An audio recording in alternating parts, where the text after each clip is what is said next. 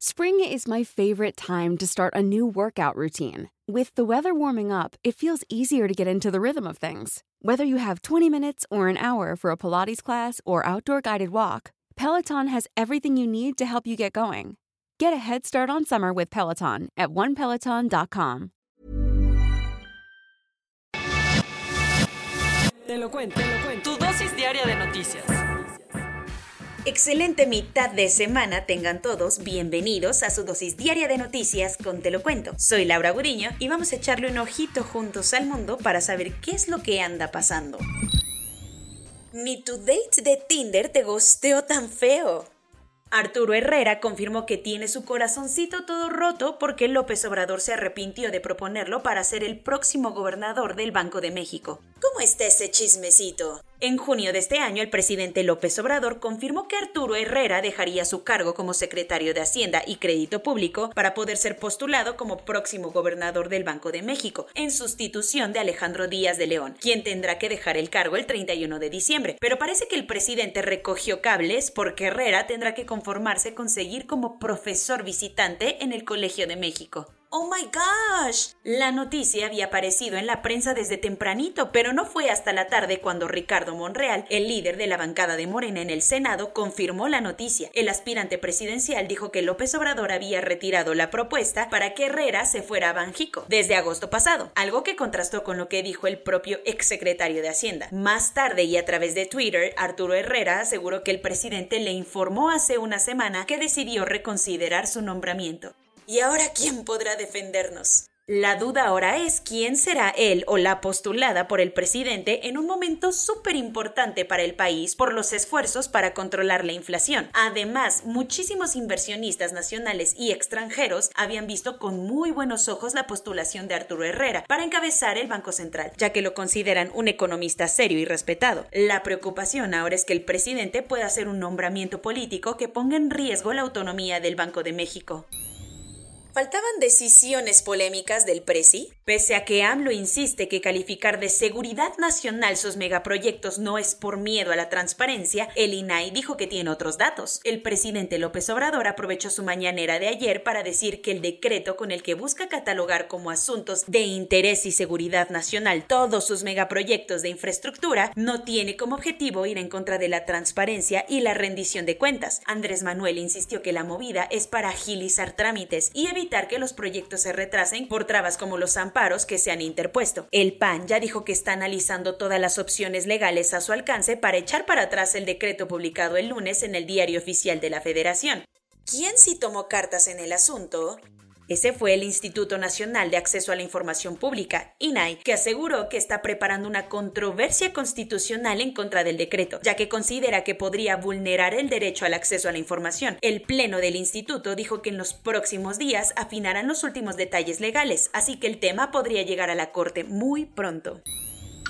Cuentos cortos. Tras haber cumplido 20 días hospedado ahí, a Emilio Lozoya no le está pareciendo nada placentero el room service del reclusorio norte, por lo que quiere intentar continuar su proceso penal en libertad para poder ir a cenar a Lunan aunque sea con tobillera de rastreo. Por lo mismo, su equipo legal solicitó impugnar la prisión preventiva que le dictaron por el caso de agronitrogenados, justificando que el exdirector de Pemex está disque cooperando para reparar el daño. Así que ahora un tribunal federal tendrá que evaluar si procede o no esta solicitud. Como el ministro José Fernando Franco terminará sus funciones en la Suprema Corte de Justicia el 11 de septiembre, el Senado ya encontró un reemplazo. Tras analizar la terna que mandó el presidente, los senadores consideraron que la más apta es Loreta Ortiz, de 66 años, quien se convertirá en la nueva ministra de la Corte. La casi ministra Ortiz fue diputada por el PT y fundadora de Morena, así como exdirectora del Departamento de Derecho en la Ibero. Su nombramiento también acerca a la Corte a la paridad de género, pues cuatro de los siete puestos estarán ocupados por una mujer. El presidente López Obrador está dispuesto a hacer de todo con tal de que su crew favorito se sienta el más consentido en su gobierno. Se trata de sus figuras de acción favoritas, los militares. AMLO envió una iniciativa al Senado para crear la comandancia del ejército, con lo que pretende reorganizar la estructura de la Secretaría de Defensa Nacional para convertirla en la responsable de la administración y desarrollo de las tropas de las armas, del servicio de policía militar y de los cuerpos de defensa rurales, dándole muchísimo más poder al titular de la Sedena, Luis Crescencio Sandoval. Todos sabemos que la odisea que pasan miles de migrantes centroamericanos en su paso por México es súper peligrosa, pero lo peor de todo es que incluso varias personas en movilidad han muerto aún estando bajo resguardo de las autoridades migratorias mexicanas. Según datos publicados por el propio Instituto Nacional de Migración, 26 personas han muerto en distintas estaciones migratorias mexicanas desde el 2015, mientras que en lo que va del gobierno de López Obrador ya van nueve migrantes que mueren bajo custodia de las autoridades mexicanas.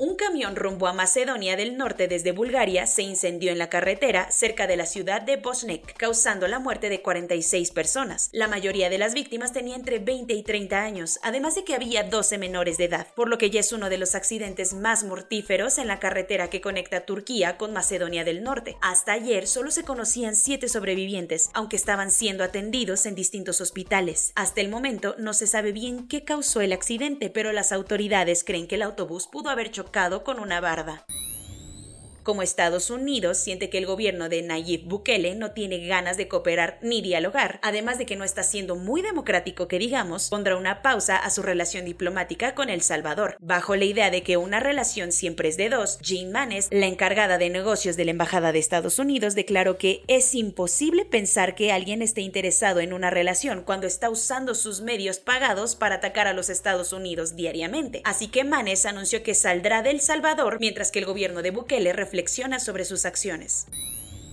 Corona News. En México, el número total de vacunas puestas es de 131.191.713. El número de personas vacunadas con esquema completo es de 64.391.367. Esto representa el 71.96% de la población mayor a los 18 años. Por más que muchísimos países alrededor del mundo hayan vuelto la vacunación contra COVID-19 como obligatoria, AMLO dijo que eso no sucederá en México porque va en contra de la filosofía de su gobierno. Hugo López Gatel, el subsecretario de Salud, confirmó que antes de que termine el año, Pfizer enviará todavía más vacunas a México. Según datos de la Secretaría de Salud, actualmente en México hay menos de 20.000 casos activos de COVID-19 y la tendencia de la pandemia en general sigue a la baja. Pese a que casi 300.000 personas han fallecido por la pandemia en el país, el Instituto Nacional de Migración solo registra una persona muerta por COVID-19 en sus estaciones migratorias. Las muertes por COVID-19 en Europa podrían alcanzar e incluso superar los 2 millones según la Organización Mundial de la Salud, además de que la pandemia ya se convirtió en la principal causa de muerte en la región. Como los hospitales de Eslovaquia están saturándose en FA, las autoridades están a punto de volver a imponer confinamiento. En las últimas dos semanas, los casos de COVID-19 en niños de Estados Unidos han aumentado en un 32% según pediatras del país. Ahora les tocó a Alemania y Dinamarca estar en la lista de países no recomendados para viajar de los Centros para el Control y la Prevención de Enfermedades de Estados Unidos, debido a su alta concentración de casos activos. Ayer arrancó la campaña de vacunación para niños de 5 a 11 años de edad en Israel, con la intención de prepararse para los eventos de Hanukkah. Soy Laura Gudiño y esa fue su dosis diaria de noticias de este miércoles 24 de noviembre. Nos vemos mañana aquí en su podcast favorito, Te lo cuento. Adiós.